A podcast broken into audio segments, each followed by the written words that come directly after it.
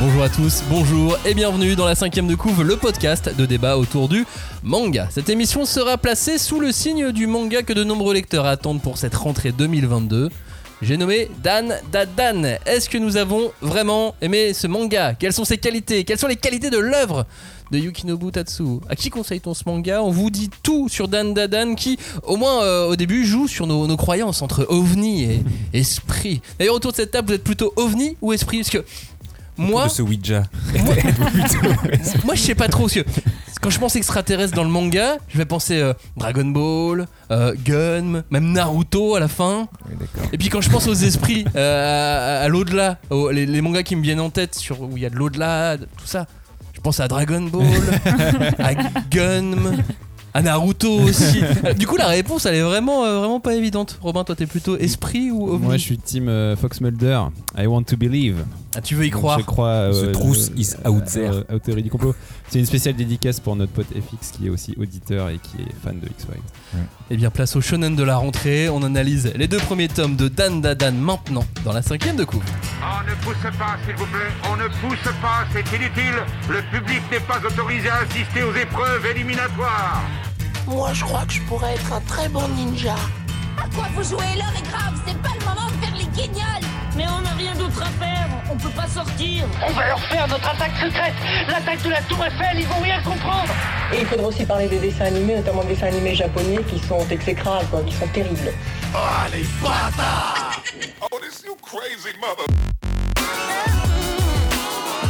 Bonjour à tous, bonjour et re-bienvenue dans la cinquième de couve, l'émission de débat autour du manga. Nous allons ici disséquer, dépecer, charcuter et aimer les deux premiers volumes du manga Dan Dadan. Et pour participer à cette émission, celle pour qui la médiumnité n'a plus aucun secret.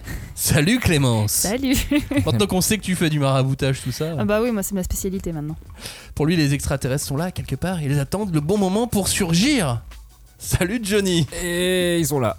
Oh là là, quelle entrée Quant à lui, il ne croit que ce qu'il voit. C'est Saint Robin d'Aquin. Bonjour. Et comme vous l'avez entendu dans cette intro, il les a vus. Les... Je les ai vus, bah oui, évidemment, puisque je ne crois que ce que je vois. Exactement. Ça va, Robin? Tu es prêt à parler de Dan Dadan? Ça va, je suis prêt. Vous êtes tous prêts à parler de ce euh, futur peut-être blockbuster? Ah ouais, ça fait Ouais. un an que je suis prête. Ouais, ouais, J'allais dire, c'est ça, ça fait même plus, quoi, je pense, je sais pas. Hashtag 5DC pour euh, réagir à cette émission. Nous sommes sur euh, tous les réseaux sociaux. Nous sommes la cinquième de couvre sur la plupart des réseaux sociaux Insta, Twitter, Facebook, même si on n'est plus trop beaucoup sur Facebook, Discord également. Et puis surtout, si vous aimez cette émission, n'hésitez pas à interagir avec nous, à liker et à vous abonner. Dan Dadan, donc. Dan Dadan, c'est un manga de Yukinobu Tatsu, prépublié sur le web au Japon, sur le fameux Jump Plus. C'est donc un shonen manga qui flirte avec euh, les cadres et les limites qui s'imposent parfois dans, dans cette classification. Et c'est surtout un manga qui est devenu immédiatement populaire sur le web à l'international. Parce que le, le trait, lui, il a tout de suite attiré l'œil de, de milliers et milliers d'observateurs et d'internautes quand le regard aiguisé qu'on fait Ok, ça c'est beau. Ça c'est pas Ça, mal. ça envoie, oui. Toi, Euh, favori. Le fait que l'auteur travaille aussi en traditionnel, qui est peut-être pas pour rien d'ailleurs, on en reparlera. Ce manga a fait l'objet donc d'une dispute et d'une enchère assez infernale entre les éditeurs français. On peut vous confirmer qu'ils ont quasiment tous essayé d'arracher cette potentielle poule euh, aux œufs d'or pour la proposer en France. Le septième volume vient de sortir au Japon. En France, c'est donc Crunchyroll, la nouvelle maison d'édition Crunchyroll, euh, si on peut appeler ça une nouvelle maison d'édition, euh, qui, qui propose ce, titre. Et donc Dan Dadan, de quoi ça parle? Ça démarre de manière presque trop classique. C'est, on est dans un lycée japonais, comme tant d'autres, comme on en voit dans beaucoup de mangas, et on voit deux personnages qui se révèlent, un garçon timide que absolument tout arrête, et une fille qui est peut-être un peu trop sûre d'elle et que rien n'arrête bien évidemment. Chacun possède son jardin secret, lui c'est un immense passionné d'ovnis et elle elle baigne dans l'ésotérisme depuis son plus jeune âge. Rien mais absolument rien ne devait permettre à ces deux personnages-là de se côtoyer. Mais l'improbable se produit, on vous laisse la surprise, et leurs destins sont euh, désormais liés, pour le meilleur comme pour le plus hilarant, parce que c'est drôle. Et on en, prend, on en prend vraiment plein les mirettes, on se marre dans cette série qui, euh, étonnamment, ne, délaisse pas la romance non plus et qui nous emporte dans un récit qui va à 3000 à l'heure, d'où le titre de cette émission. Donc les lecteurs ont intérêt à avoir du, souffle hein, pour ce manga, qui est peut-être le plus rapide de l'Est aujourd'hui. Qu'en dis-tu, Joe? Le plus rapide de l'Est, non, je pense pas. C'est vrai que l'action, elle va très vite. Il y a très peu de temps mort, mais on, l'avait un peu déjà vu avec euh, Demon Slayer euh, euh, dans mes souvenirs. Mais, je pense qu'aujourd'hui, en fait, un manga qui, commence, il, il a plus trop le temps de, se poser. Il faut qu'il fasse ses preuves sur les premiers chapitres, plus qu'avant en tout cas. Et clairement, là, euh, les deux tomes, euh, ça s'arrête pas. C'est que de l'action, on continue. Je sais pas si ça continue après pour le tome 3-4. euh, dans mes souvenirs, j'ai oublié. Mais là, les deux premiers, c'est incroyablement rapide. On tourne les pages et c'est très beau. En fait, t'as même pas besoin de deux tomes. Juste le premier chapitre, t'as déjà tout. Enfin, ça explose tout de suite. Je suis désolée, mais tu tournes la première page, t'as déjà un high kick de la meuf. T'es là, bon, d'accord, ça commence bien. Et euh, t'as tout. T'as les deux personnages, t'as leur backstory, t'as des combats de dingue, t'as les planches qui sont juste incroyables, t'as des monstres. Euh, Enfin, c'est à la fois chaotique et je trouve extrêmement bon. Et en un chapitre, en fait, t'as un peu tout compris, quoi. Robin, qu'est-ce que tu penses de cette explosivité dès les premières pages? Bah, je pense que oui, c'est un, c'est, euh, c'est une des trucs qui fait la marque de fabrique de ce manga. Très rapidement, on se rend compte que euh, c'est un peu ça qui va nous, comment dire, nous suivre pendant l'aventure, c'est que ça va vraiment ne pas s'arrêter. Mais après, je suis assez d'accord avec Joe. J'ai un peu l'impression que c'est devenu un nouveau code du shonen, enfin du manga, mais du shonen a fortiori. C'est ce truc de euh, bah, on sait les, shonen qui marchent bien maintenant, ils ont tous en commun quand même ce truc d'avoir démarré très vite, d'avoir des premiers chapitres qui sont assez explosifs et tout. Et, mais là, c'est vrai qu'en plus, il y a un côté euh, virtuose dans la mise en scène qui en rajoute encore plus. C'est peut-être encore plus généreux que, que ces autres Ce que j'allais dire, oui, effectivement, maintenant c'est un code, sauf que lui, il va au-dessus des codes. Euh, il, est, euh, il, il explose très très fort, et j'ai l'impression que cet aspect, cette explosivité qu'on ressent, en tout cas à la lecture, on, on dit, euh, je suis essoufflé là, il n'y a pas de temps mort, qu'est-ce qui, se- Mm. qu'est-ce qui se passe? Ça vient de l'énergie de l'auteur dans son trait. Le fait que justement, euh, on a l'impression qu'il gratte le papier très très très très fort, comme, euh, comme parfois d'autres d'autres auteurs plus illustres euh, grattaient le, grattaient le papier, tu sais, t'as limite en, le bruit tu sais, de, de, de la plume, tu vois, Avec tous les traits qui, qui gratte où il s'est dit, on, on se dit, mais il a pas pris le bon papier là, ça gratte trop là, Ouais. c'est c'est- c'est pas Ouais, mais possible. il fait truc. ça, tu sens qu'il est dessin. trop. qu'il kiffe. Et mais oui, c'est ça. De ouf. Mais Ouais. et, et je trouve que son, son trait, sa mise en scène, elle est furieuse. Il y a un truc qui, qui que le furieux, c'est le, mot que j'ai trouvé qui allait le mieux à, ce, début de manga et, et que l'auteur exprime dans ses traits quelque chose. J'ai l'impression qu'il hurle regardez, regardez. Là, je, vous donne tout. Regardez mon dessin, regardez mon histoire.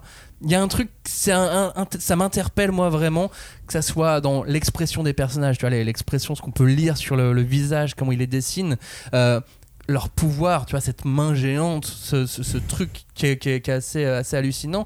Puis les, ano- les onomatopées qui parfois Mm. prennent de l'ampleur sur les pages. C'est- Il hurle, il hurle, aimez mon manga. Il y, a- il y a un truc ouais. comme ça très très fort qui prend au trip, je trouve. mais ce qui est frappant, c'est aussi que c'est c'est hyper propre quoi tu vois genre euh, il y a des, des, des mangas qui sont nerveux qui ont une mise en scène nerveuse et, et qui hurlent voilà Chainsaw Man mais lui clairement il est dans un autre registre graphique c'est à la fois euh, généreux explosif tout ce que tu veux mais c'est ultra précis quoi genre euh, le dessin est vraiment euh, hyper léché quoi Et il hurle, c'est peut-être pour ça que ces héros sont puissants, voire même trop puissants dès le début du manga. Genre, bah, j'ai l'impression qu'ils ils sont au maximum de leur puissance dès le départ. Mais un peu comme au final euh, Jujutsu Kaisen. Quand il a mangé son doigt, on sait qu'après il peut manger d'autres doigts et il est super plus fort. Mais là, c'est vraiment n'importe quoi quand on pitch ce manga. Pour les gens qui n'ont jamais lu Jujutsu Kaisen, oui, effectivement. il mange le doigt d'un démon pour devenir. Enfin, euh, après, euh, pitcher ce manga-là, j'ai Oui, déjà oui, essayé, oui, c'est ouais, c'est hyper chaud à faire. Mais c'est ça qui est bizarre, c'est que les deux, donc on a euh, le garçon et la fille, on, on en parlera plus tard, mais qui sont très puissants directement dans, les, dans le premier volume, dans les premières pages, et euh, tu te dis après ils vont régresser. Et euh, ils vont réévoluer, on va- en- si je peux dire ça, après. Et tu dis, c'est ça, qui me fait dire qu'on n'est pas dans un neketsu. On est vraiment dans un shonen, mais pas un shonen neketsu. Bah, de toute façon, le Neketsu, euh, c'est on est, on, le Neketsu, il va être dans les personnages en eux-mêmes. Et ils le deviennent, euh, ils le deviennent parfois avec, avec le temps. Effectivement, tu le, ça l'est pas tant que ça, même s'ils Mm. Vraiment Bah, beaucoup en gros, de tête baissée. pas- ils, ils oublient de réfléchir avant d'y aller quand même. C'est Euh, pas un bras cassé euh, dès le départ qui Non, va devoir sûr. évoluer et acquérir une force. Et de toute façon, c'est cette histoire de, de pouvoir, j'ai l'impression qu'elle qu'elle coule, de source. On se pose pas la question. Non. Effectivement, une fois que tu as posé, tu, peux te, tu commences à te dire Ah, mais alors est-ce que nanana, nanana, c'est ce qu'on fait dans cette émission? Mais quand on le lit, ça coule de source. On se dit pas euh, Waouh, il est déjà trop puissant tout de suite, c'est un problème, ou qu'est-ce qui va se passer après? C'est. euh, c'est réussi, toutes les, les articulations scénaristiques, les petits chemins, les virages Ouais. qu'il prend, Je trouve que ça, ça, ça lui, c'est réussi, ça lui permet d'aller très très vite dans son récit Ouais. parce qu'il les fait très bien. Et puis aussi parce que, on, enfin moi, j'ai pas l'impression que ce soit l'enjeu, effectivement, qu'ils ils deviennent plus puissants, quoi. L'enjeu, il va pas être là, il va être de nous raconter, il va leur arriver des trucs, tu vois, mais Non, ça mais- va pas forcément. Et quand bien ça, même, quoi. tu vois, ce, ce canevas scénaristique, finalement, on l'a vu, on l'a revu, ils sont très forts au début, puis après ils régressent. Et l'enjeu, il est pas forcément non plus de comprendre exactement ce qui leur arrive en fait. Ouais. T'as l'impression que c'est oui bon, ça- c'est d'ailleurs un peu un peu étonnant parce que il leur arrive des trucs de fou et en fait le par exemple le truc le plus étonnant qui peut arriver euh, dans ce premier chapitre, c'est la décou- enfin quand on découvre le prénom du héros quoi. Ah oui. Attends, vous êtes d'accord là? Attends, Vous avez vu ce qui vient de se passer? T'as l'impression que c'est ouais ouais bah on se fait attaquer par des aliens et puis des fantômes, c'est normal, ouais, un- Mm. un lundi. Non, euh, c'est vrai qu'on on sait pas trop euh, où on va. Là, euh, non mais on, on lit, on lit énormément de choses. Euh, moi, je suis un peu resté Keblo sur la phase romantique, qui, comme tout, euh, comme tous les, les deux premiers tomes, arrive très vite. Et moi, ce que j'ai, enfin là, ça m'a vraiment, j'ai halluciné, c'est il y a un bisou au bout d'une centaine de pages. Et genre, en vrai, c'est quasi impossible d'avoir ça dans aucun manga hors hentai. Entendu, je, je vous Euh, dans le tome euh, 1 de Dragon Ball, il n'y a pas le bisou entre Mais Sasuke attends, et Naruto De- de- Dragon Ball de- non, de- De Ah ouais, dans pardon. Naruto. De Oui, Naruto. et voilà, des gens qui s'aiment pas. Voilà. Ils s'aiment, mais d'une autre manière. Alors que là, tu sens qu'il y a une romance. euh, Le but, justement, c'est un peu. Il va y avoir quelque chose entre, entre ces deux-là. Et normalement, tu mets longtemps avant qu'il y ait quelque chose, avant qu'ils Comme les, s'enlacent, avant comme qu'ils se dans les découvrent dramas coréens, tu sais, où tu dois attendre le Voilà. dernier épisode de la vois. 8 Et encore, saison. même avec le drama coréen, t'auras un bisou, mais sans la langue. Et là, tu, ils sont touchés les dents, quoi. Enfin, Mais moi, c'est- et ça- Oh, ils le disent, d'ailleurs. ouais, moi, c'est marrant parce que cette phase-là, euh, la phase euh, comment dire, comédie romantique où ils se voient pas et ils, sais, ils osent pas se parler et tout, je trouvais que c'est moi, c'est une des meilleures parties de- des deux tomes que j'ai lus. Je trouve que c'est un des meilleurs passages. Je le trouve super euh, Mhm. touchant et vachement bien mis en scène et tout. Et je trouve que ça rejoint ce truc de, en fait, l'enjeu, c'est pas tant les super pouvoirs, l'affrontement avec les monstres, c'est eux deux quoi. Et sais, parce qu'il y a même ce truc de, ils viennent de vivre effectivement ce qu'a dit Clémence, des trucs de ouf. Et après, tu sais, ils s'écrivent des textos Mhm. où ils, Ils se parlent comme parler, si, ouais. euh, comme s'ils avaient bu un coup la veille, tu vois, où ils ont, je sais pas, où ils sont allés dans une maison hantée, tu sais, comme on faisait quand on était jeune. Sauf que là, c'était avec des vrais fantômes. Et je trouve que, ouais, je sais pas, cette, euh, cette, euh, cette espèce de petite respiration là, après, après le, le premier affrontement, elle, elle, est- elle était super cool, quoi. Revenons sur euh, la narration, Clémence.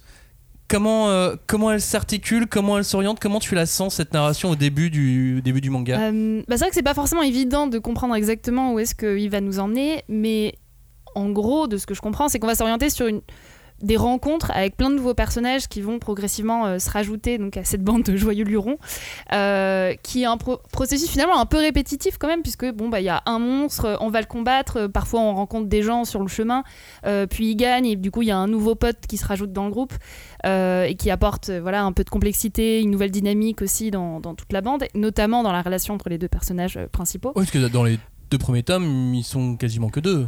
Oui, mais bah non, il y a la. Il y a, euh, enfin bon, la- y, a- il y a quand même euh, quelqu'un ouais. qui se rajoute euh, finalement dans ouais. le deuxième tome, et puis bah, ils vont rencontrer aussi une autre personne dans le deuxième tome. Donc c'est un peu vers ça qu'on se dirige. Mais bizarrement, pour l'instant, ça m'a pas trop lassé. Parce qu'à chaque fois, il y a toujours des, histoires hyper intéressantes sur bah, les monstres qu'ils rencontrent, les personnages aussi. Euh, c'est pas juste euh, ah pouf, on s'est fait un nouveau copain, puis voilà, il, il rentre, euh, enfin il rentre dans la team. À chaque fois, les relations sont bien développées, on comprend vraiment leurs histoires. Il y a quelque chose même d'assez touchant en fait, même dans les histoires des monstres. Et voilà, du coup, finalement, ça prend des directions à chaque fois un peu surprenantes. Et donc, même s'il y a une forme de répétition, en quelque sorte, euh, bah finalement, c'est pas lassant. C'est pour ça que tu, tu disais euh, il y a quelques instants, c'est un manga compliqué à pitcher.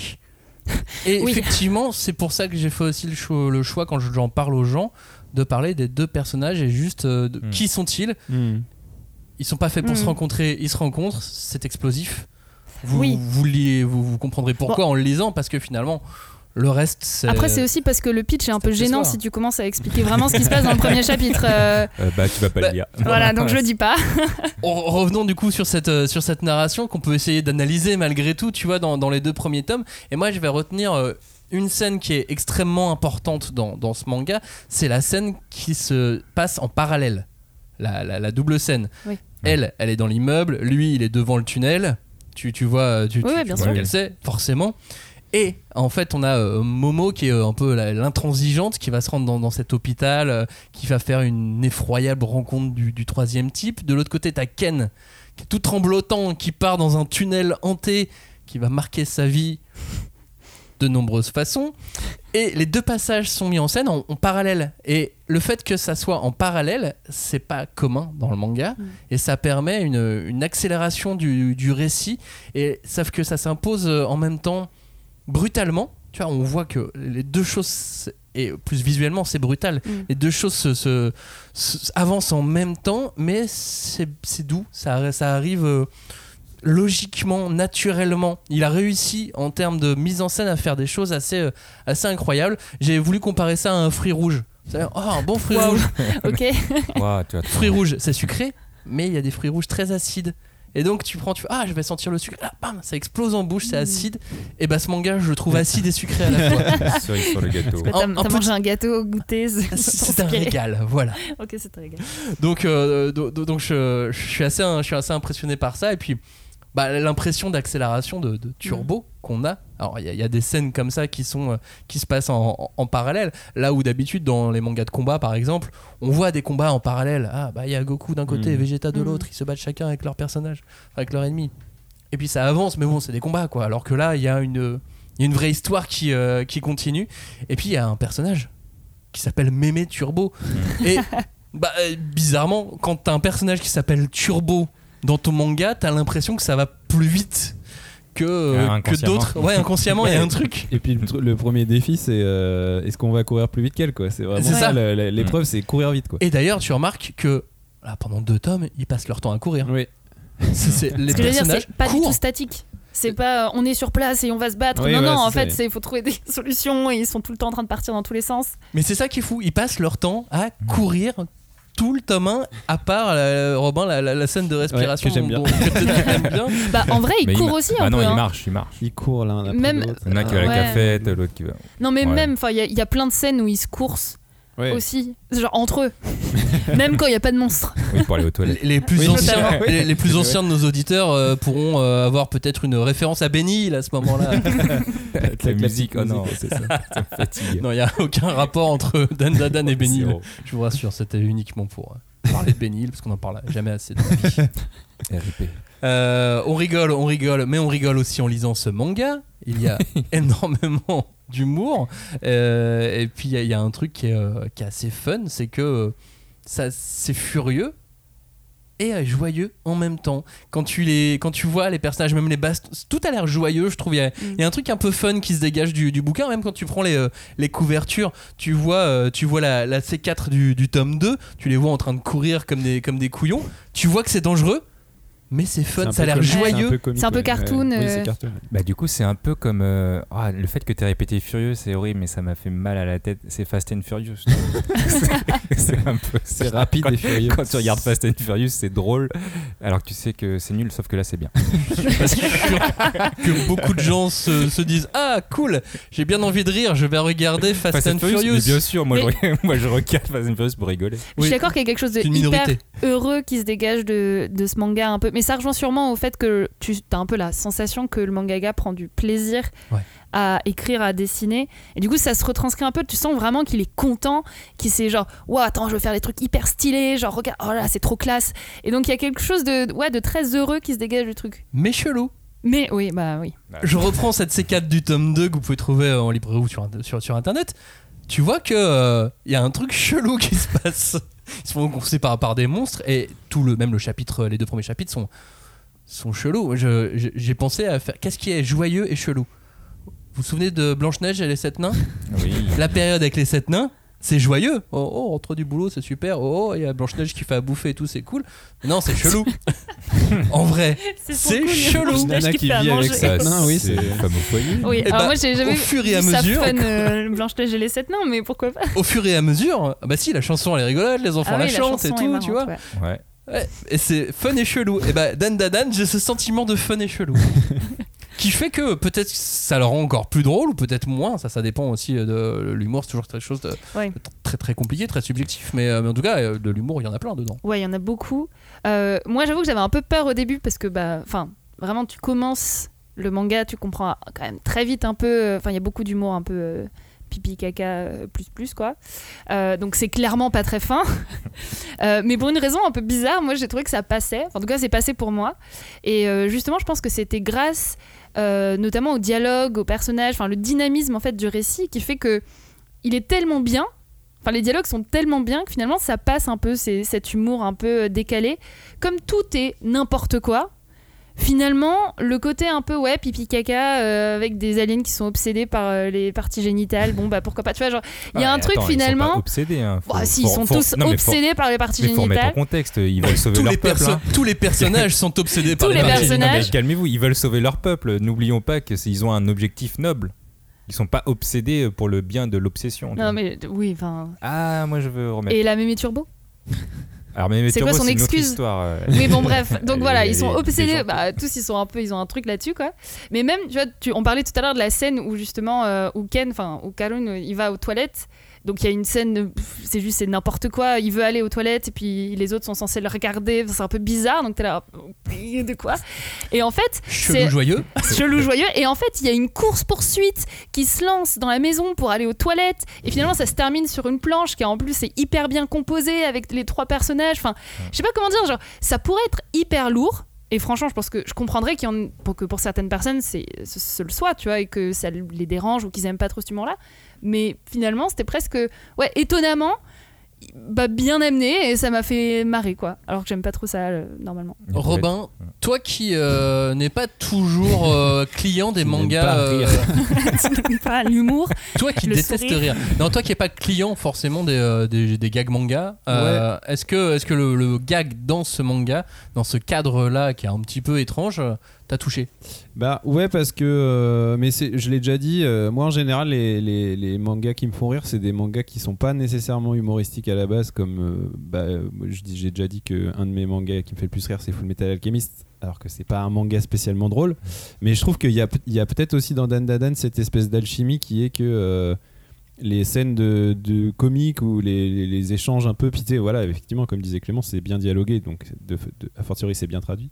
Mais euh, il y a un côté vraiment un ping-pong permanent peut-être aussi qui, qui entre en résonance avec ce truc de course quoi. C'est à dire que même les dialogues ils courent quoi. Il y a un truc de tout est rapide ils se parlent ils s'envoient des vannes machin et donc ça ça fait que euh, ça marche parce que c'est au diapason avec le reste de la série Le- le- les mangas qui sont qui forcent l'humour j'ai du mal là je trouve pas que c'est forcé c'est vraiment euh, fluide dans comment le récit avance Mm.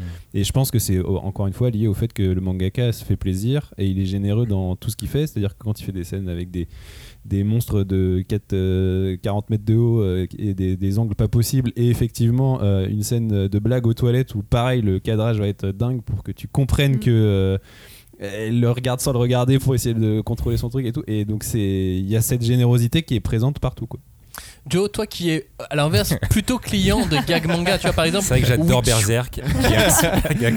c'est mon gars il fait plus. Witch Watch qui est, qui, qui est sorti récemment, t'as fait bien rire, tu Alors vois. Oui, j'ai vraiment, euh, j'ai vraiment bien aimé Witch Watch. J'ai été d'ailleurs étonné de- d'avoir aimé ça. Tellement le, en vrai, les blagues, euh, elles sont, euh, c'est pas du niveau pipi caca, mais c'est vraiment des blagues très simplettes, très, euh, très bon enfant. Et euh, j'avoue, Witch Watch m'a vraiment fait rire. Donc vas-y, écoute. Euh, Donc du coup, toi qui es client d'un Watch, Attends, tu t'es trompé d'émission là. est-ce que Dan Dadan euh, te touche de la même manière en Non, termes d'humour? Non, pas de la même manière, parce que c'est vrai que moi, j'ai été beaucoup plus pris dans l'action. Et euh, ce qui m'a fait rire, c'est que vraiment, j'étais dans mon action et je fais Ah, c'est cool, ah, c'est drôle, allez, vas-y, on continue. Ah, ça me fait des petites pauses, genre pour respirer, pour continuer. Je fais Ah, ah mais c'est drôle ça, c'était. Et après je, mais après, je continue. Par contre, ouais, c'est un peu Mm. différent de. Et à l'inverse, tu tu t'es fait, euh, tu t'es fait embarquer par le, le scénario. Tu sais où ça va? Bah, c'est ça, c'est ça qui est bizarre, c'est que j'en parlais un peu euh, au début, c'est que là donc on a de l'amour, euh, on a de l'humour, on a de la science-fiction, on a des esprits, on a des combats, mais en vrai, j'arrive pas à identifier un fil rouge, euh, en tout cas avec ces deux tomes. D'habitude, on peut se donner une idée de, de ce que ça, de- ça va devenir avec l'univers ou le contexte, mais là, étant donné qu'il y a des yokai qui sont hashtag fantôme, euh, hashtag slash fantôme ou euh, des extraterrestres, il n'y a pas de je vais Hashtag être ovni. hashtag ovni. Non, on dit Hashtag plus on ça. vous ment.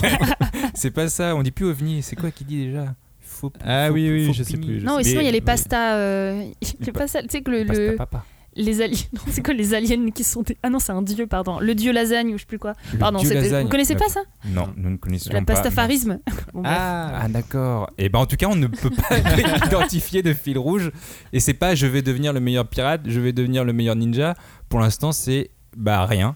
Bah, si, c'est récupérer. Oui, voilà. Récupérer les parties Oui, récupérer c'est les pas- Oui, mais ça c'est pas un fil rouge. Une boule de. Mais peu c'est- de cristal, Oui, mais à, à niveau, à niveau du pitcher ça. personnage, à niveau du personnage, c'est un enjeu ultra important. Donc pour lui, c'est euh, un truc de fou. Imagine Non mais ah oui, euh, j'imagine très bien, d'accord? Je, je, je peux me mettre à sa C'est place. arrivé récemment et et j'ai dû les récupérer. Mais c'est là où, où- là aussi il y a une ambiguïté et euh, pour le coup on en parlera plus tard donc je vais juste laisser cette phrase en suspens. C'est que c'est pas lui le personnage principal, ils sont deux en fait. Et voilà. Ah, ah. Oh. Et ils sont deux. Et pourquoi ils sont deux? Parce que il y a de l'amour dans ce manga. Eh oui. Est-ce que c'est dans ce sens-là Ils sont pas deux parce qu'il y a de l'amour, mais en tout cas. Euh, Peut-être. Euh, J'ai l'impression que l'amour dans ce manga, elle vient du chaos ambiant là, de, de tout ce chelou qu'on euh, qu'on n'arrête pas de, de décrire. Et j'ai l'impression que c'est ce chaos ambiant qui va faire vivre euh, des émotions aux personnages, mais aussi aux lecteurs. Et on, on va vivre à travers eux des, des émotions, mais sans ce chaos, rien ne se passe. C'est ce chaos qui, euh, qui est à l'origine de, de tout. Et, euh, et, l'escalade des événements qui s'enchaînent là aussi vite, comme on le disait dans, euh, dans les deux premiers vo- volumes, bah, à chaque fois, euh, on voit les personnages qui disent Je vais respirer, je vais aller aux toilettes. Non, là, il y a un problème, ça repart. et à chaque fois qu'on pense pouvoir souffler, à chaque fois, il y a des situations qui sont encore plus excitantes et elles arrivent. Et ça s'envenime encore et encore. Et à chaque fois, tu dis Ok, bon. Ils vont, ils vont régler ça en deux secondes, ça c'est juste une petite étape. Et ben non, il y a encore une étape au-dessus. Et ce chaos permanent qui virevolte là autour d'eux, ça fait qu'ils sont obligés de se rapprocher. Tu sais, comme, euh, comme dans une émission de, de télé-réalité où on enferme les gens pour vivre des trucs Avec des, fan- intenses. avec des fantômes et des Avec des fantômes, et, euh, c'est ça. Bah là, c'est une sorte de télé-réalité avec des fantômes et des, et des ovnis, et que c'est ce chaos qui va les permettre, leur permettre de se rapprocher parce que ça le twist. ils ont que ça. Ils ont que ça pour essayer de se raccorder à la vie parce que leur vie là, c'est devenu n'importe quoi. Leur Ouais. quotidien est parti en live quoi. Bah, je suis, je suis. D'un côté, je suis d'accord avec toi, et d'un autre côté, je le suis pas trop, parce que justement, je trouve qu'ils ont une relation en dehors même de toutes ces histoires d'aliens et d'extraterrestres, qui est en fait hyper euh, bonne. Enfin, genre en gros, alors que effectivement, tu le disais au tout début, ils avaient rien pour euh, être ensemble ou se rapprocher. En fait, quand tu les vois ensemble, même quand il n'y a pas d'aliens ou quoi que ce soit, en fait, ils sont ils ont une relation trop bien. Genre, ils se chamaillent, en même temps, ils se ressemblent beaucoup dans leur passion euh, commune pour leurs trucs chelous. Euh, ils se confient aussi sur leurs doutes, ils essaient, tu vois, ils se rendent meilleurs, ils essaient de se, tu vois, de, se challenger un peu. Elle lui dit, bon, bah, tu pourrais faire arrêter de partir du principe, euh, tu vois, que tu sais tout ce que pensent les autres. Euh, tu vois, ils sont trop mignons ensemble, ils sont ultra complices. Et t'as un peu la sensation que finalement, malgré ça, il y a l'excuse de, du chaos, mais finalement, effectivement, c'est dans le chaos, ils sont très normaux. Enfin, tu vois, il n'y a pas ce truc de ah bon, il faut qu'on sauve le monde ensemble, donc on va tomber amoureux. Il y a vraiment ce truc qui ils sont faits pour être ensemble en quelque sorte. Ouais, ils sont faits pour être ensemble, mais euh, sans ce chaos, ils seraient pas ensemble. Oui, ils se seraient bien pas sûr. rapprochés. Et donc Oui. ce, ce chaos souffle une sorte de- d'odeur de, de fleurs de cerisier qui tombe. Ah. en métaphore. Tu tu vois, vois. Oh là là. Je sais pas ce qu'elle t'a fait. Il t'a fait ton gâteau à la fraise ce matin là, mais Mais vous voyez cette scène, tu vois, avec, avec les pétales Ouais. qui tombent au printemps et ils sont là et ça c'est très japonais comme, euh, comme cadre et- parce qu'on peut très bien imaginer le temple avec des esprits qui Mm. rôdent, puis un petit ovni au-dessus avec la tour de Tokyo. C'est l'ovni qui lâche des, des, Et des- qui- des c'est pétales ça. de cerise. Mais il y a un truc très, Ouais. euh, il y a un truc qui, qui crée une ambiance et ce chaos crée cette ambiance là autour d'eux. Et j'ai l'impression que c'est ça qui, euh, c'est comme ça qui les a fait se rapprocher. ouais. Parce qu'il a l'air très instinctif, pas réfléchi ce manga. Non, mais du coup, ça fait que pour une fois, l'amour, je trouve, est bien amené parce que clairement. Moi, dans les shonen, j'avoue, j'adore avoir mes petites relations amoureuses comme ça qui se développent tranquillou. Sauf qu'en fait, bah moi, j'attends à chaque tome, euh, chaque page, euh, ah, il va peut-être se passer quelque chose. Et en fait, tu sens que c'est clairement pas dans l'intérêt du mangaka de développer ça. Il a juste fait ça un peu pour, euh, voilà, pour faire plaisir à son public féminin, mais clairement, euh, euh, voilà, le bisou, tu l'auras au dernier tome parce que bon, faut bien finir quelque part, et puis c'est tout. et à chaque fois, je trouve ça hyper frustrant parce que je vois pas pourquoi. Enfin, tu peux avoir de l'action, de la baston, euh, il se passe plein de trucs, et je vois pas pourquoi tes personnages, ils pourraient pas aussi développer une relation bah, intéressante. Et une relation amoureuse, c'est une relation intéressante, en tout cas si tu l'amènes bien. Et, et voilà, et clairement là, c'est très bien amené, et ça fait partie des raisons pour lesquelles je trouve ce manga vraiment hyper bien. Parce qu'il y a aussi ça. Bah, c'est aussi que euh, ça, rejo- ça rejoint ce que disait Joe sur le fait que c'est un duo. C'est que là, l'amour, on le voit des deux points de vue aussi. Quoi. Souvent, dans les shonen, euh, c'est un peu euh, à sens unique, entre guillemets, ou alors t'as surtout une personne qui va pas oser dire à l'autre. Ça dépend, machin. parce que les, les- les shonen qui justement se concentrent sur les relations entre les personnages, euh, comme un manga comme Blue Flag, on va, on, on va partir du principe de certains personnages. C'est sûr qu'effectivement, dans les mangas d'action, Oui, voilà, là c'est beaucoup Oui, plus oui. rare. Et, et là, je trouve que ce qui est chouette, c'est effectivement euh, leur, leur relation qui est très naturelle et le fait que, euh, ouais, ils ressemblent à deux ados qui sont un petit peu en train de tomber amoureux ou même amicalement, tu vois, on sait pas, mais en gros, il y a ce truc de, ils sont hyper attentifs à ce que l'autre pense d'eux et ils sont Mm. tout le temps en train d'essayer de de voir comment euh, ouais, faire en sorte que ça se passe bien entre eux et, et ça c'est vraiment des deux points de vue c'est c'est moi dans un manque dans un shonen d'action j'ai rarement euh, vu ça comme ça quoi. Johnny est en train de relire le tome 1, ça veut dire qu'il a un truc à vérifier, qu'il veut checker un truc, qui veut nous dire Mais- quelque chose. Alors je le dirai plus tard, c'est dommage, mais euh, je vais en profiter, merci. On dit vraiment plus ovni, on dit, on dit pani maintenant pour euh, phénomène, euh, euh, phénomène aérospatiaux non identifié. Oui, mais t'as Voilà. ce qu'on dit, enfin t'as le langage scientifique Non, et on le, dit bon terme. D'accord. Bah, sauf que manga, si nous on dit, non mais si nous on dit tous ovni, c'est le langage courant. Même si effectivement, c'est ce n'est pas scientifiquement euh, vrai, c'est juste la façon dont on en parle euh, nous au quotidien. Mais pani, c'est drôle, non? Ah, ah oui, mais si tu veux le dire parce que tu trouves ça drôle, euh, c'est une autre raison, Joe. On est dans la partie humour là. Mais si on dit tout le temps pani, les gens vont avoir du mal à paner. Ah, Ce qu'on est en train de dire. Oh. D'où l'intérêt d'utiliser le mot euh, Ah, alors, que faut- le, faut pas les gens paniquer. allons-y. Waouh. T'as un dernier mot sur l'amour, euh, Euh, Joe dans moi j'adore l'amour. Franchement, c'est vraiment Merci, le truc. euh, j'adore l'amour. Eh ben parlons de cet auteur alors, de, de ses influences, de euh, des gens qu'il a pu prendre euh, en modèle, de, de l'entourage aussi, parce que euh, il y a quelques auteurs parfois on arrive à connaître leur entourage, même s'ils sont pas très nombreux, ces éditeurs un peu célèbres euh, au Japon, mais c'est vrai que les, les gens les plus euh, les plus fidèles à nos émissions ou qui sont très très euh, intéressés par ce qui se passe et par la publication de manga au Japon connaissent euh, certains noms. Il y a, de ces noms qui vont euh, qui vont vous parler dans, dans ce qu'on va dire quand on parle de Yukinobi Tatsu, un, garçon qui a adoré un manga qui n'est jamais paru en France, mais le nom, par rapport au nom de cette émission et ce qu'on disait au début, devrait vous parler. Le, ce, ce manga, c'est Lampo Hypersonic Boy. Ça, c'est son premier manga où il s'est dit J'adore ce titre. En fait, il est hyper actif, le gars. Mais c'est ouais. sûr. il mangeait trop de sucre. C'est ça. Euh, Lampo, c'est un manga de Tetsuro Ueyama. Voilà, c'est jamais sorti en France, mais si vous voulez euh, jeter un jeter un œil, Euh, son histoire euh, à lui, à, à Tatsu, est, est pavée aussi de mangas qui ont aucun succès en France ou presque. Donc, c'est des trucs inconnus. Donc, mais comment, avec autant de références, il peut nous plaire? C'est une vraie question que je me suis posée. Mhm. Pourtant, ça marche. C'est ça qui est, qui- qui est fou. Mais son histoire est, est marrante parce qu'il bossait dans une supérette vendeur euh, au caissier euh, en rayon je, je sais pas exactement Euh, et il y a son boss qui voyait ses dessins parce que de temps en temps euh, je pense que quand tu bosses dans une supérette t'as un peu de temps pour euh, où t'attends T'as les clients et où tu fais rien Mhm. ouais. Et euh, il y a son boss qui voit ses dessins qui l'encourage Bah, tu, tu devrais essayer nanana, nanana.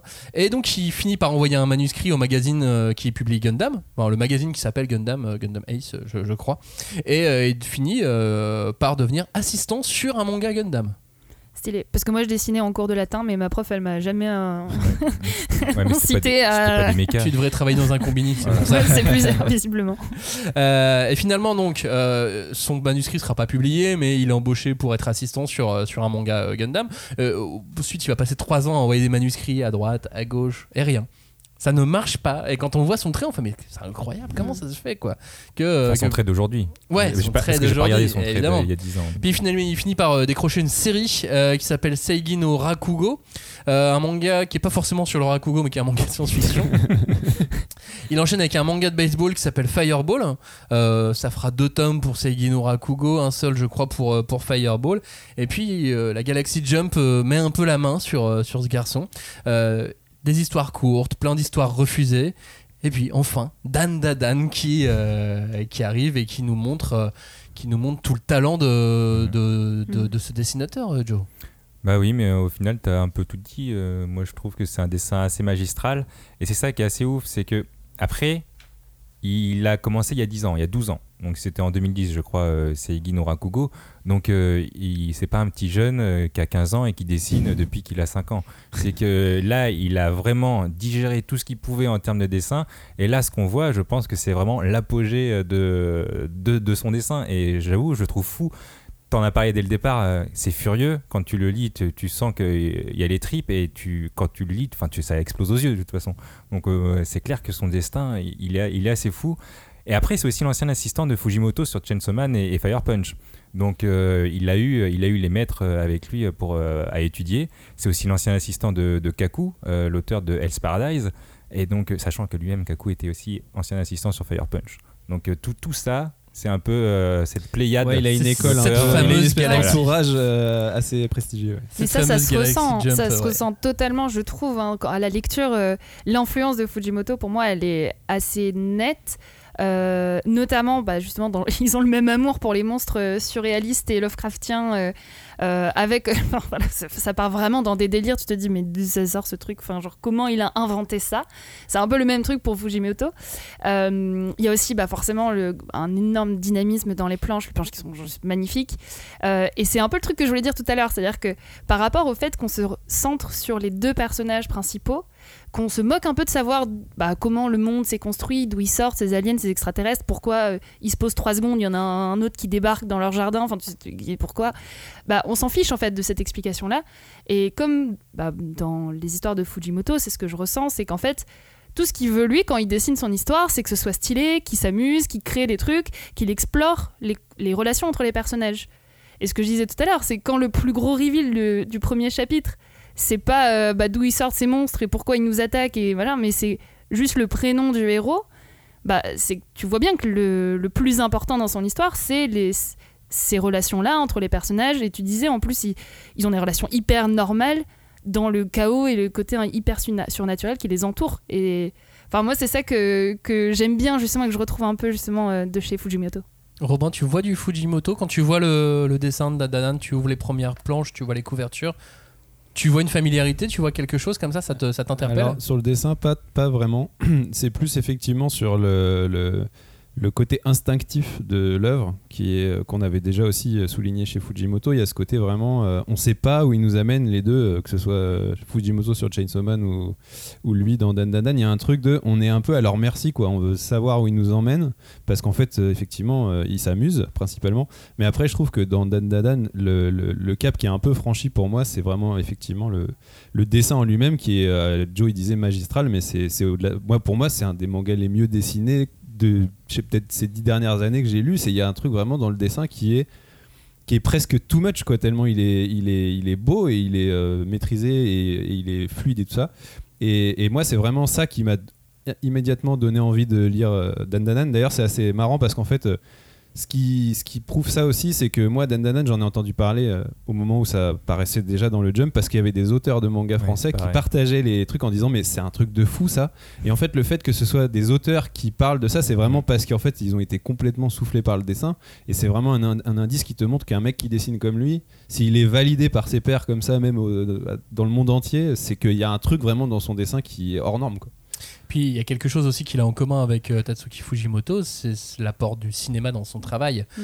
Quand tu lis Dan Dadan, c'est d'une, c'est cinématographique, mais bon, il y a beaucoup de mangas, c'est très, très bordé le, le manga, c'est très, très storyboardé. Donc effectivement, on peut y voir du, du cinéma dans, dans beaucoup de genres di- différents, mais là, je trouve que dans son travail, il y a une présence du cinéma et du film d'horreur qu'on voit pas euh, qu'on voit pas partout par exemple euh, il avoue s'être inspiré pour créer son histoire de, de Sadako et, et Kayako un film qui a à l'horreur japonaise ce que euh, hum, comment dire ce que Alien versus Predator ça pourrait être pour les occidentaux Ouais, c'est les deux figures. ces euh, deux grandes figures qui s'opposent dans un film, donc il y a une espèce de côté All-Star Game euh, de, de, de, de l'horreur, et, et je trouve que ça nous envoie vers cette vague qui est euh, teen horror movie en ce moment. Je- C'est pas quelque chose dont, dont je suis très fan, donc je suis pas un grand expert, mais quand je regarde le box-office, euh, qu'est-ce que je vois dans les mangas, les, mangas, dans les films les plus rentables en ce moment au box-office international? C'est Candyman, c'est Conjuring, c'est Halloween Kills, c'est Sans un bruit.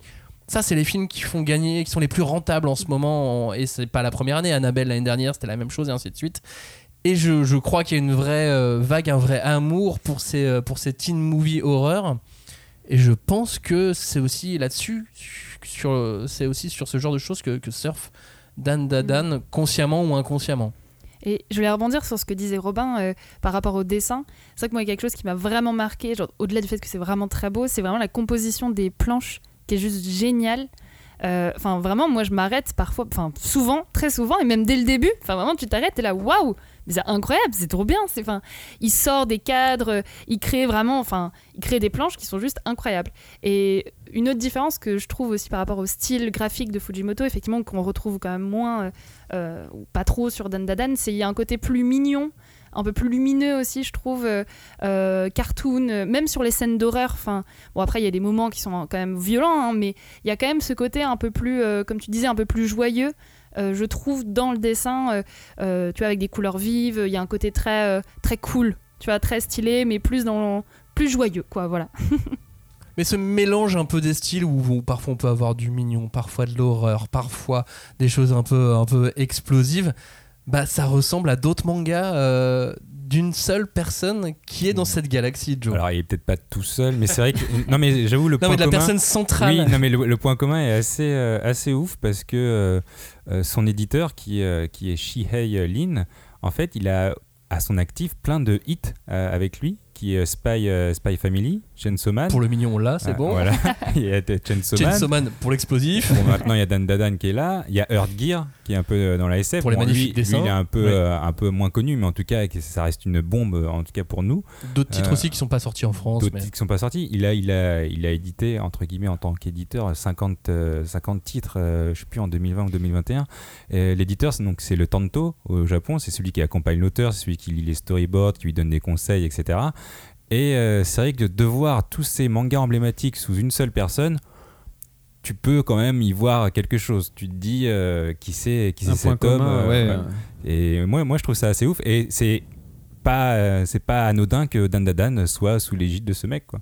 Puis le fait même qu'il fasse passer ses poulains, entre guillemets, euh, d'une maison à une autre. Mm. En gros, qui, euh, qui mettent tel auteur, même déjà, euh, qui a plus de 30 ans, qui a déjà fait des mangas, en tant qu'assistant de son autre auteur qui travaille, mais qui est vraiment dans le dur en ce moment et qui a besoin de renfort, et qui mettent pas des débutants, mais des mecs déjà euh, aguerris avec lui. Ça fait que les. Je pense qu'ils doivent se nourrir Mm. les uns les autres. Alors j'aimerais être une petite souris, tu sais, pour voir euh, le moment où euh, Fujimoto, euh, Tatsu, Endo étaient en même temps en train de bosser Oui. sur, sur les mêmes planches, tu vois. J'adorerais connaître leur conversation à ce moment-là. Mais ça, ça, ça devait être, ça devait être fou. Mais oui, je pense qu'ils se nourrissent et qu'ils s'encouragent. Ah, c'est clair. Euh, d'ailleurs, on nous a plus ou moins raconté comment il avait poussé euh, à la création de, de Dan Danan, parce que euh, donc cet auteur n'arrivait pas à produire des choses qui étaient retenues, qui étaient sérialisées, il n'arrivait pas à, à fournir euh, quelque chose qui, qui passait en comité éditorial et qui était validé. Il créait des personnages, il faisait des caradis, il respectait les, les- les règles, quoi, il faisait ce qu'on lui disait de faire, quoi. Et ça marchait pas. C'est puis- Time Paradox, quoi. Ouais. Et, et un jour, euh, Shiailin, en tout cas de ce qu'on nous raconte, hein, l'histoire est probablement romancée, lui a dit écoute, arrête. Arrête de, de réfléchir. Dessine une histoire dès le début tout seul. Vas-y, lance-toi, fais un storyboard. Et puis ensuite, on verra à partir de ce storyboard, mais me montre rien avant. Et c'est à partir de ce jour-là qu'il a créé Dan Dadan. Et c'est pour ça aussi qu'on euh, lui voit un aspect très instinctif sur les Mm. premiers tomes, parce Mm. qu'il l'a fait à l'instinct. C'est pas aussi réfléchi. Enfin, il y a réfléchi, évidemment. hein. Tu fais pas ça euh, comme pour un- c'est- C'est comme Lost, il n'y a pas de fin. C'est un génie, mais il y a quand même des limites. comme Mozart qui mettait ses notes comme ça là. Ouais, tout, c'est ça. euh, mais voilà, mais c'est, je trouve que c'est marrant de, de- de- d'avoir ça en Mm. tête, de se dire ok c'est le premier manga qui fait à l'instinct et c'est son manga qui marche et celui qui a l'air de faire un carton euh, dans le monde entier quoi. C'est qu'il a, il a la chance d'être tombé potentiellement sur un éditeur euh, avec euh, comment dire, de l'expérience et qui lui a laissé, si c'est vrai, hein, cette Ouais. histoire, qui lui a Mm. laissé l'opportunité de le faire parce que sinon, c'est vrai que c'est le genre d'auteur, euh, Bah, c'est des ça, génies, hein. mais en fait, euh, ils essayent de se conformer euh, à ce qu'on leur demande et ça marche pas. Ouais, carrément. C'est, c'est, c'est, c'est ça qui est marrant. Enfin, c'est, c'est- c'est très original. Bah, du coup, oui, ça me fait penser énormément à Time Paradox, parce qu'au final, c'est un peu la même histoire. Sauf que là, c'est la vraie vie pour lui qui a sorti Dan Dadan, donc c'est c'est cool. Après, je vais faire un petit peu un résumé, parce que euh, je mets tout, euh, tout sous l'emblème, euh, il casse beaucoup de codes, euh, comme Demon Slayer quand, quand j'ai dit au début. C'est vrai que dans, dans les codes qui cassent, il y a la méga puissance du départ, il y a le bisou dans les 100 premières pages, il n'y a pas de tournoi, ou en tout cas pas encore. Euh, Il y a de la SF mélangée à du fantastique, euh, à de l'ésotérique du coup même. Il n'y a pas de grand fil rouge. Et euh, pour moi, tu sens que cet instinct, bah, il est là. Il est, euh, vas-y, je raconte ce que je veux. allez, c'est parti. Je mets tout ce que euh, tout ce dont je pense maintenant, je le mets. Et on verra où je vais. Genre, euh, je suis le scénariste de Lost et puis j'y vais. euh, on verra plus tard. quoi. La boîte à mystère. Pour toi, Clémence, euh, si je te dis c'est un festival de genre, tu, tu valides? Euh, fait- totalement. Oui, pour moi, c'est vraiment une grande fête. Tu dis ça. euh, bon, après, il y a quand même quelques petits points négatifs, on va dire. Je pense que ce serait important quand même d'en parler un peu plus tard. Mais c'est vraiment une grande fête, ce manga, où t'as ouais, de l'horreur, de l'action, de la romance, euh, du combat, de l'humour. Et comme tu disais, genre, t'as de- des auras, des pouvoirs psychiques, des malédictions, des entraînements, des meufs badass. Enfin, ça, c'est surtout pour moi parce que j'aime bien. Mais euh, il y, a vraiment, euh, y a vraiment de tout, en fait. Tu peux. Ouais, c'est une- un festival de genre, comme tu dis. Bah- T'as vu d'autres inspirations, toi, Robin? Non, mais ce qui est marrant, c'est que euh, quand on me dit ça, euh, c'est une grande fête, un, un festival de genre et tout, un parc d'attractions presque, on pourrait dire.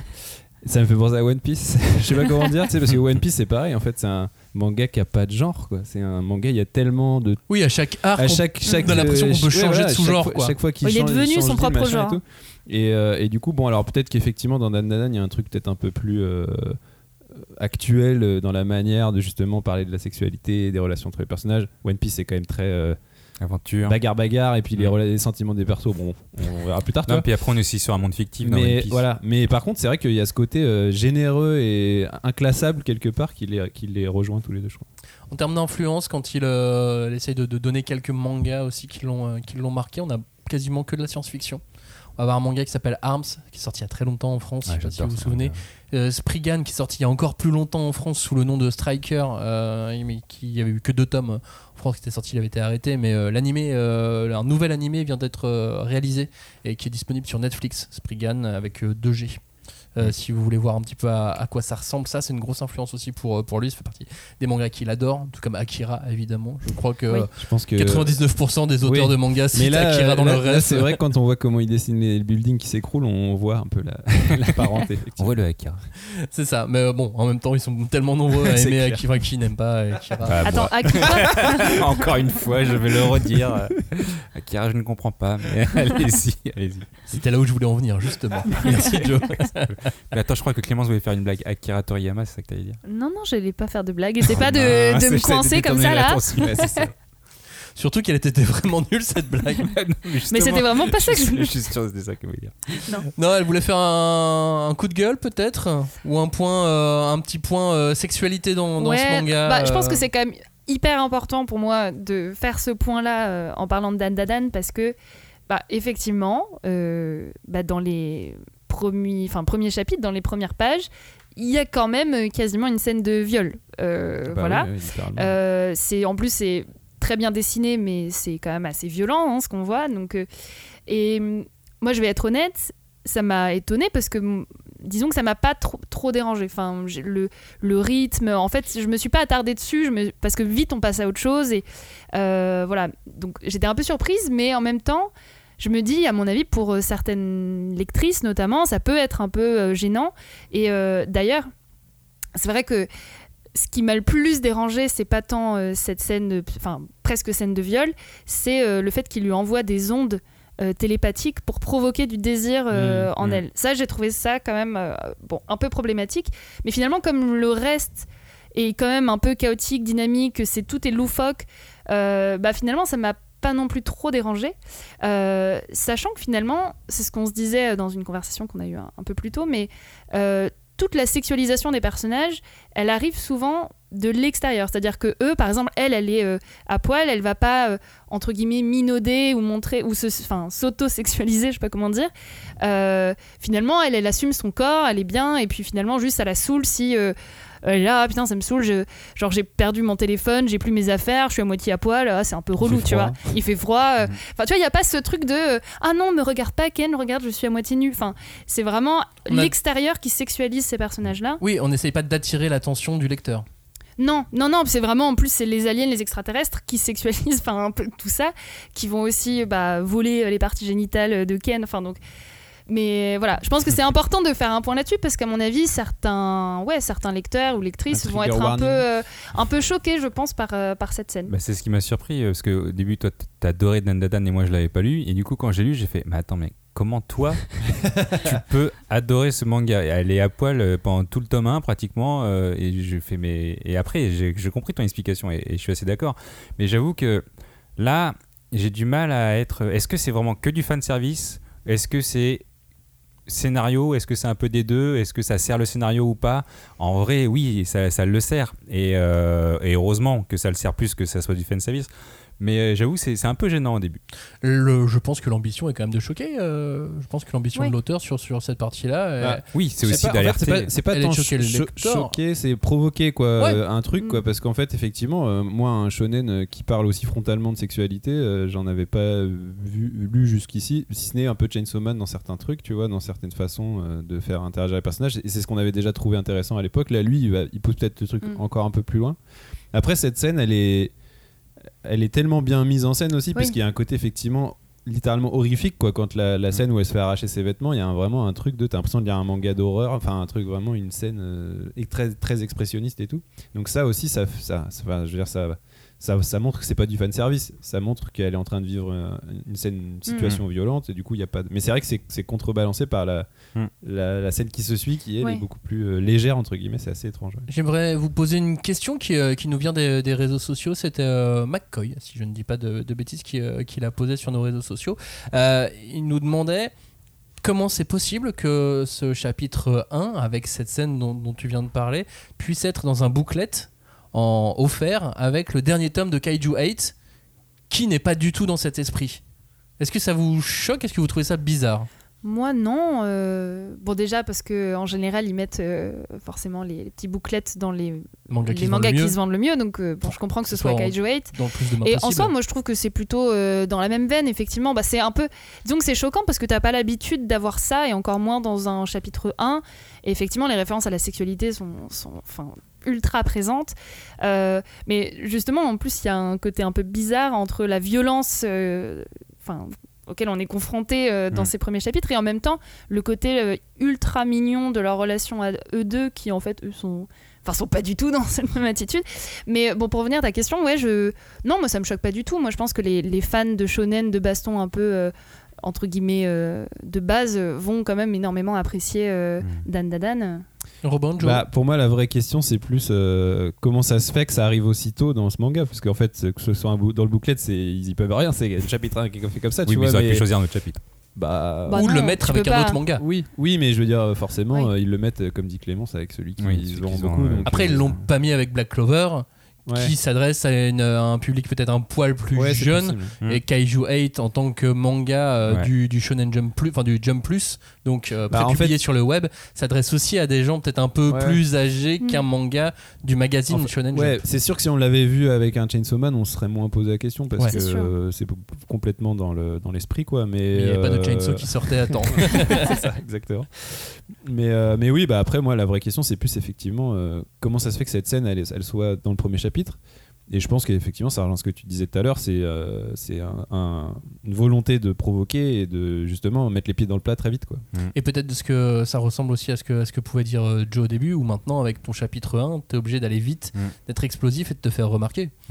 Et de, de voir la suite, de Ah, qu'est-ce qu'il a voulu dire? Et puis du coup, tu continues parce que tu es alerté déjà, Mm, mm, mm.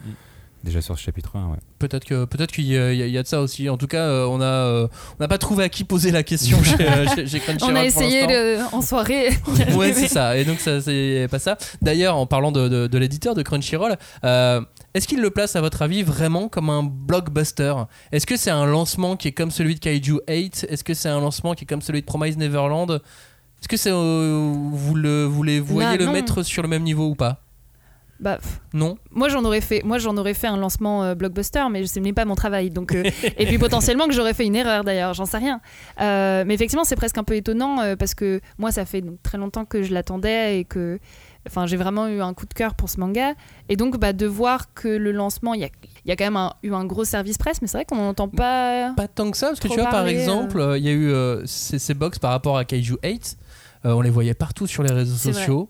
Euh, là, tu vois, donc euh, il y a eu quelques personnes qui ont reçu cette box. J'ai pas l'impression qu'il y en avait énormément. Euh, et euh, et les autres, les autres, les autres journalistes ont à peine reçu le manga euh, une semaine, une semaine avant. On n'avait pas reçu encore le manga. Ouais, après, moi, ce qui me fait dire que c'est un blockbuster, c'est quand même que tout le monde s'est arraché pour avoir cette licence. Bon, ça veut peut-être rien dire, mais c'est-à-dire qu'en tout cas, les gens pensent que cette série a du potentiel. Les éditeurs, tu veux dire Les éditeurs, pardon. Et euh, le, le truc, c'est que on est dans une période assez charnière pour Crunchyroll Kazé. Ils sont en changement de marque, ils sont en changement. Là, on arrive euh, en fin d'année, il fallait sortir la licence bah, le plus rapidement possible, vu qu'on l'a acheté. Maintenant, il faut qu'on on la vende. Et du coup, je sais pas si euh, ils, ils se disent.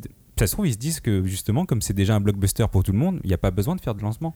Qu'est-ce que t'en Oui, dis, mais- Robin Bah, en fait, ce qui est, ce qui est bizarre, c'est que euh, on a effectivement l'impression que le, le- le- le- la finalité de, de- du storytelling qu'on nous avait donné, qui était effectivement ce que vient de dire Joe sur le fait que c'est un titre que tous les éditeurs se sont arrachés et qu'a priori, bon, on n'a pas les, les données ex- exactes, mais on sait qu'a priori, il y avait des enchères quand même assez élevées, quoi. Donc forcément. Ça veut dire que tu en fais un blockbuster parce que si tu as acheté un titre très cher, bah, tu as envie d'en vendre plein. Euh, et, et moi, c'est vrai que j'ai pu constater, euh, j'étais allé à un, festival à Barcelone où il est sorti avant en Espagne, Dandadan, où vraiment là-bas tu sens que c'est le truc, quoi. C'était la nouveauté, euh, le gros blockbuster qui écrasait tout et tout. Et c'est vrai que chez nous, on a l'impression que le lancement, il est presque un peu timide par rapport à cette attente qu'on avait. Et par rapport à ce qu'ils ont fait avant, parce qu'en fait, ça aurait été euh, Delcourt Tonkam qui est pas habitué à faire des gros lancements, Oui, on, ouais. se dit, on se serait dit, ouh là, ils ont, ils ont tout mis. Mais sauf que euh, on a vu ce qu'a fait euh, Kazé avant avec euh, Promised et avec Et euh, Kaiju. Kaiju. Après, euh, peut-être que aussi nous, on se surhype sur le titre parce qu'on l'adore et qu'on pour toutes les qualités qu'on a dit dans cette émission et que peut-être que on se dit que c'est tellement le meilleur manga du monde que euh, ça devrait mériter le meilleur lancement et tout. Peut-être qu'en fait euh, c'est un, un potentiel euh, Chainsaw Man qui est pas non plus, tu vois, le, le big blockbuster. C'est un manga qui marche très bien, mais je veux Et dire qu'il faudra attendre l'animé Oui, pour que avoir ça cartonne. et peut-être que Dan Dan Dan, c'est plutôt un titre qui a ce potentiel-là, parce qu'effectivement, il y a euh, les scènes euh, un peu violentes, le, le ton un peu what the fuck, euh, le, Mhm. le manque de fil rouge. Tout ça fait que c'est pas non plus un manga qui est balisé, euh, tu vois, blockbuster euh, automatique, quoi. Donc euh, après. Ouais, mais après, voir, tu vois, genre par exemple, moi, ça fait un an que j'ai que j'avais demandé des interviews pour faire un sujet autour de Dan Dan Dan et de sa sortie, et justement un peu les coulisses de comment il est arrivé.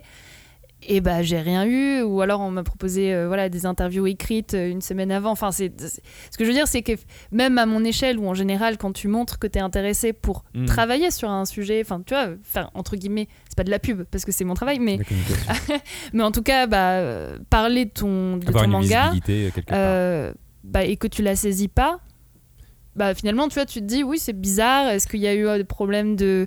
Tu vois, pas trop envie d'en parler ou Ouais, c'est finalement, même, euh, c'est même étonnant. Par exemple, il y a un magazine qui en fait une couverture et qui a une interview de l'auteur.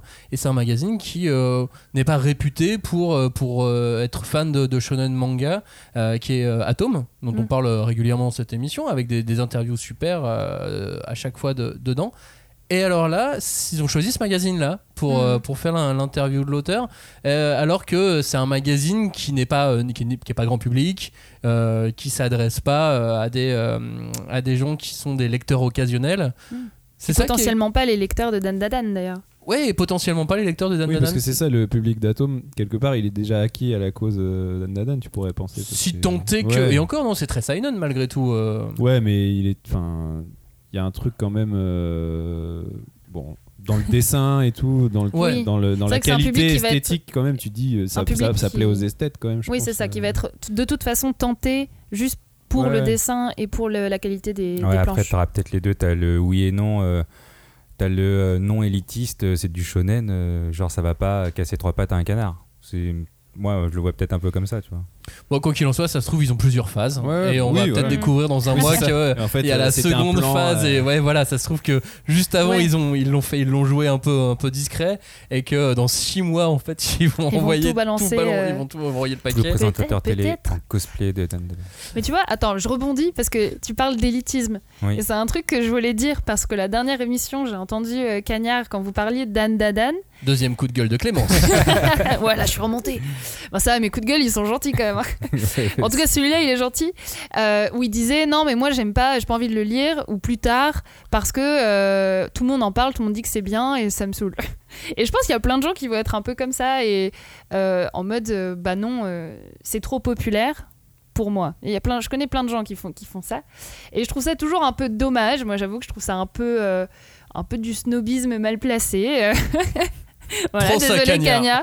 non, mais en vrai, chacun lit ce qu'il veut, tu vois. Moi, je comprends. Et puis, y a... franchement, je pense que je comprendrais qu'il y ait des gens qui n'aiment pas Dan Dadan, euh, quand bien même nous, nous quatre, on l'a vraiment euh, énormément euh, apprécié.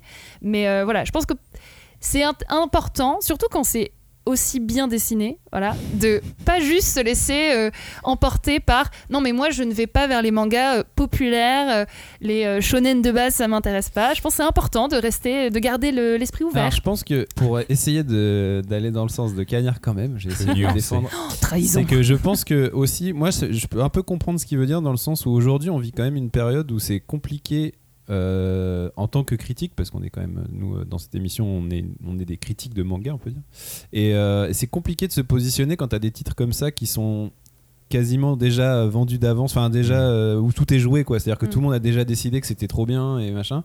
Et je peux comprendre que des fois t'as un, t'as une espèce de réticence à te dire, euh, bah qu'est-ce que moi je vais, enfin tu vois, qu'est-ce que je vais apporter comme regard critique sur un truc que tout le monde, où déjà tout le monde a décidé que c'était bien. Donc en fait si je dis que c'est pas bien, on va me dire que je suis snob. Oui, voilà, si je c'est dis ça. que suis bien, bah on- que c'est bien, on va me dire Mm. que je fais Bah, comme les, comme que je suis un mouton. Que je suis- Donc du coup il y a un truc un peu euh, compliqué, surtout aujourd'hui avec voilà Twitter machin où tout le monde donne son avis partout.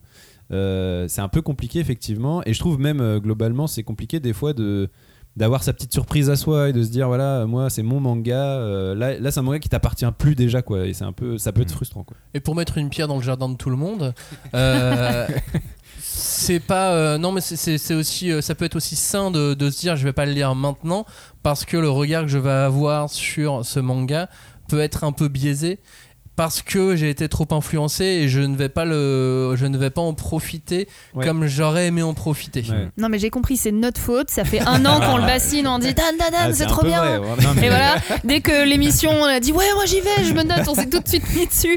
Donc oui, bon bah je comprends. Mais Peut-être qu'on a été un peu trop agressif Je dans pense que notre Cagnard, amour il, de Dan il Dan attend l'anime, comme ça il y aura encore plus de gens pour regarder. Et, euh, non, les anneaux du pouvoir, c'est bien. non il attend de lire l'interview dans Atom mais il va changer d'avis. Pour conclure euh, c- cette émission, si chacun veut faire une petite euh, une petite euh, conclusion, si tu veux commencer, Joe, oui, par moi, c'est exemple. une conclusion. Sur le manga lui-même, parce qu'on a fait le tour un petit peu ouais. de, de tout ce qu'il y avait autour. Mais... Ça sera mon dernier cassage de code, je pense. c'est que dans ce manga, j'ai assez halluciné parce que on est face à un duo, mais à un duo du même niveau. C'est pas, c'est pas comme, euh, je pas comme One Piece, comme Bleach où t'as un personnage principal, il est seul, mais avec euh, ses nakama, euh, son équipe, etc. Naruto, c'est pareil, ok, il fait partie de la team, euh, la team Seven et après il y a, plein de ninjas autour de lui, mais ça n'empêche qu'il y a un personnage principal. Là, dans le tome 1 et 2, tu peux pas dire qui est le personnage principal parce que c'est les deux, tout simplement. C'est vraiment un, pur duo. C'est un peu comme Sanctuary, ils, sont, ils sont deux, c'est ce duo-là. Sauf que Sanctuary, toi, c'est un seinen. Et là, on est vraiment dans un shonen duo. Et je me rappelle pas dans mes souvenirs d'avoir un shonen où il y a un duo qui fonctionne comme ça, où il y en a pas un qui dépasse l'autre. Parce que là, c'est vraiment ça. La couve euh, du 1, c'est euh, la fille euh, en premier avec derrière le garçon, et inversement pour le, le tome 2, toi. Donc, tu sens que ce duo, il est à armes égales. J'aime bien ces, ces- ces- ces couvertures d'ailleurs euh, Oui, à, ouais, à très cet coloré. auteur parce que alors ouais c'est très coloré puis à chaque fois le- une compo tout régulière avec toujours un personnage au premier plan et un autre au, se- au second plan et je trouve ça je trouve ça assez, assez intéressant. Euh, Clémence, Ouais. Robin, si vous, avez un dernier mot de, de Bon, conclusion j'y avais pas trop titre réfléchi. un peu comme tout le temps. Non, non, mais hum, pour moi, c'est vraiment un manga qui respire le, le cool. Euh, alors ouais, bon, bah voilà, il y a des trucs qui sont un peu bizarres et tout. euh, mais euh, moi, j'aime bien les mangas où, où les jeux, vraiment les personnages, ils sont cool. Et Momo, elle est trop cool. et, et du coup, bah, je l'aime trop en fait cette meuf. Et, et du en fait, je sais pas, sa relation. Non, mais sa, euh, sa relation avec, euh, avec lui, enfin comme tu dis, c'est vraiment, elle est, elle est bien développée, elle est, elle est intéressante et, euh, et voilà. Donc c'est. Mais c'est marrant parce cool. que du coup ça correspond aussi à quelque chose euh, d'assez d'assez intéressant dans, dans le manga, c'est qu'il a un côté teen movie où à chaque fois les personnages dans les teen movies tu peux te dire ouais ils sont cool, Ouais, tout va bien, c'est cool, allez ça avance, c'est un, ça, c'est un Ouais, type puis de- c'est moderne, tu sais, comme Ouais. les teen movies mo- modernes où globalement t'as toujours une meuf badass. euh, et, mais elle est badass, mais tu vois, elle est, elle est comment dire, émotive, elle a, enfin tu vois, de la complexité. C'est une vraie meuf cool qui, est aussi, euh, qui a le droit d'être féminine et, euh, et être sensible, quoi. Moi, pour conclure, je me demande combien de temps l'anarchie du manga va continuer et euh, combien de temps ça va me plaire. C'est-à-dire, est-ce que les qualités que je vois là sur, sur ces deux premiers tomes seront toujours là dans le tome 3, 4, 5, 6, 7 On- Le 7 vient de sortir cette semaine. est-ce que ces qualités seront toujours là et est-ce qu'elles vont encore me plaire? Parce que souvent, euh, tu, tu aimes bien quelques les, les qualités d'un manga, mais pas longtemps. Et faut- c'est bien quand le change. bouquin évolue et part sur autre chose. Et voilà, c'est, je me pose cette question. Voilà, je me, je, je- je me demande euh, tout simplement euh, jusqu'où, euh, jusqu'où ça va aller et, et jusqu'où ça va me plaire. Bleach, Bleach, tome 16, rappelons-nous. Robin, si tu veux le dernier mot, il est pour toi. Oui, bah alors moi je suis content parce que euh, ça faisait vraiment, vraiment, vraiment très longtemps que je m'étais pas autant hypé sur un manga, autant longtemps avant sa sortie en France. Et le fait que ce, je sois absolument pas déçu, de, que mon attente n'ait absolument pas été déçue, euh, je me, me, me rend très très content.